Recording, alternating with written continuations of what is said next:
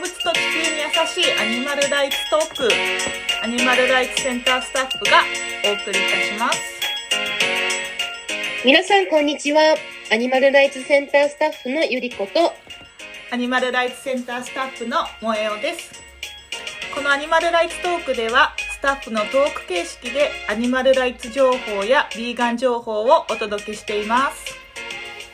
今日は第4回目になるんですけど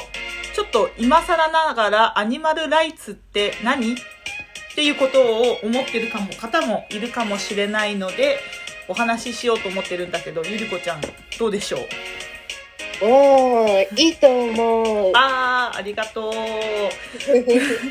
私たちの団体名アニマルライツセンターの名前の中にも入ってるアニマルライツの意味とあとは今社会課題となって注目されてるアニマルウェルフェアの違いも、えっと、お話ししていこうと思います。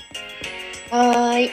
えー、アニマルライツセンターのポッドキャストを聞いている方ならそんな話も知っているよという方も多いと思うのでそういう方はこのポッドキャストは全然聞く必要がありません。また次回お願いします。そうだね。あのーなかなかもう詳しい方も多いと思うので、まあ暇だなとか、ワンちゃんのお散歩中にっていう方にはぜひ聞いてもらいたいです。あとは、やっぱりまだアニマルライツとアニマルウェルフェアの違いをよく分かってないなっていう方は、ぜひ、えー聞いてください。うんでは、うん、早速ゆりこちゃん、アニマルライツとはどういう意味でしょうか？はい。アニマルライツとは日本語に訳すと動物の権利という意味で動物がその動物らしく生きられる権利のことです。うん。え難しいことではなくて私たち人間が人間らしい生き方があるように動物たちにもそれぞれの動物らしい生き方があって例えば象には象にしかない能力があって象らしい生き方がありうん。鶏には鶏らしい生き方魚には魚らしい生き方があるのでそれを順位をつけたりしないでお互いを尊重しましょうという考え方です。うん。いや素晴らしい考え方だそうだねこれはあの人間が動物を、まあ、利用したり搾取したりあるいは、まあ、動物を人間の資源として見るのではなくて私たちも動物と同じように地球に生きる仲間であり同じ立場の生き物であるから支配していくのをやめようっていうことが前提になってます。えっと、倫理や哲学の分野で発展してきたと言われてるそうです。じゃあ、アニマルウェルフェアはどういう意味でしょうか？はい。アニマルウェルフェアとは動物の福祉とも訳されるんですけれども、5つの自由という原則から成り立っていて、これは何かというと、つまり人間が動物を利用するのであれば、適正な飼育をしましょうという考えから定義されています。うん、なるほど似たように思われがちだけど、えっと、アニマルライツっていうものは動物をそもそも利用しないっていうことが前提だったのに対してアニマルライツあアニマルウェルフェアの方は、まあ、人間が動物を利用する管理するっていうことが前提になってるのでまず根本が違ってくるよね。うんでも今これだけ、まあ、世界だけでなくてようやくアニあの日本でもアニマルウェルフェアっていうものが、まあ、社会でとか企業でとか注目されているよ注目されるようになってきてであるいは世界中の動物保護団体がアニマルウェルフェアっていうものを推進しているんですけどそれは何かこうアニマルウェルフェアの方がこう注目を浴びているっていうのは何でしょうか、はーい。うんまず、アニマルライツもアニマルウェルフェアも動物に配慮しようとか動物の苦しみを減らそうという点では大きく似ています。うんただ、アニマルライツの法律というものはまだできていない中で、さっき言った5つの自由というものは1965年にイギリスで提唱されて以来、世界中の動物保護法や動物福祉法、ガイドラインや国際基準に反映されていて効力を持っています。うんだから今、より多くの動物、多くの苦しみを減らそうと思ったら、やっぱりどうしてもアニマルウェルフェアを推進していくことは欠かせない取り組みになっていると思われます。素晴らしい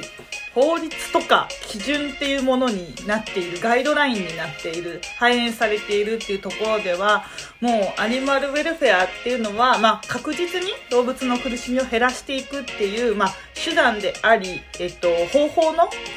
一つっていうことがよく分かりました。で、まあ残念ながらね、今まだ日本には、まあアニマルウェルフェア法とか動物福祉法っていうのはないんだけども、国内でもアニマルウェルフェアのポリシーっていうのを持つ企業が今どんどん出てきてるし、で、もちろん海外には法律にもなってるし、これは何かこう、社会とか、えっと、国が取り組むっていうのには理由があるんでしょうか？はい。うん。アニマルライツとアニマルウェルフェアのもう一つの大きな違いは、うん、アニマルライツは倫理や哲学だったものに対して、アニマルウェルフェアは科学的だったということです。うん、適正な飼育方法が動物たちのストレスを減らして、健康を保つことができるということは全て科学的な根拠を持って裏付けされているから、世界中でこれだけ取り組みが進んでいます。うん。そうだね。アニマルライツが、えー、倫理、哲学。で、アニマルウェルフェアは科学ということで、やっぱり取り組みが、えっとね、根拠があるからこそ、国が動いたり、企業が動いてるんだなっていうふうに思います。で、さっき言ったアニマルウェルフェアの、えっと、5つの自由っていうところだけど、これは何の自由なのかをちょっと教えてもらえるかな。はい。うん、えー、1つ目が、うん、飢餓と乾きからの自由。二、うん、つ目、苦痛、障害、または疾病からの自由。うん、疾病というのは病気という意味です。三、うん、つ目、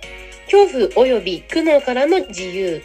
四、つ目、物理的、熱の不快さからの自由。五つ目、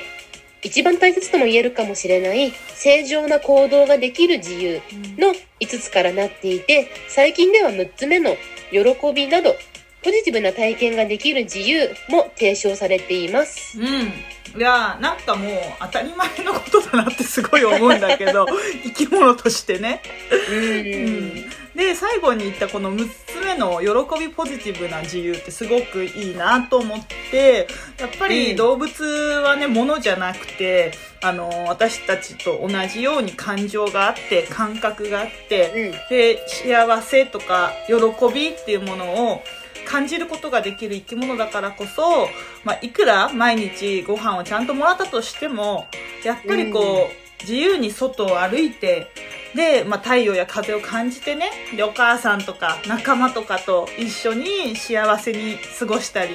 子育てをしたりとか、うんうん、そういった、えっと、私たちが当たり前にしてることを動物たちにもやっぱり体験させてあげるっていうのが、もう動物を利用するのであればね、うん、それが最低限の義務なんじゃないかなっていうふうに、うん、思います。うん。はい、さっき模様が言ったみたいに本当に生き物である以上当たり前の権利だと私も思っていて、うん、まあ想像しやすい例として、例えば人間が檻に入っていて、ご飯を誰かが決まった時間に持ってきてくれたとして、その時点で食いっぱぐれはないけど、ご飯が食べられれば、じゃあそれで幸せなのかっていう話だと思います。うんまあ満たされはしないですよね。うん、動物園とかまさにこれだと思うんですけれど、うん、ご飯が食べられるかどうかじゃなくて、動物、生き物が満たされているかどうかが大事だと思います。うん、そうだよね。ご飯だけ食べてれば幸せってことでもないよね。うん。でもなんかね、どうしても、こう、よくね、業界とかからは、とか政府とかは、まあ、あの、上、上と乾きから、あの、ご飯あげてるから、水あげてるから、あの、アニマルウェルフェアに配慮されてるとかっていう人も中にはね、いるんだけど、でもやっぱりこのアニマルウェルフェアっていうのは、一つ何かが守られてるからいいっていうことじゃなくて、5つもしくは6つ目のも含めて、全部守られてこそ、アニマルウェルフェアに配慮されているものだって言えるんじゃないかな。うん、はい。本当にその通りです。今日はもしかしたら少し難しい話になってかしまったかもしれないので、うん、来週は軽めのテーマでいこうと思います。そうしましょう。では、今日は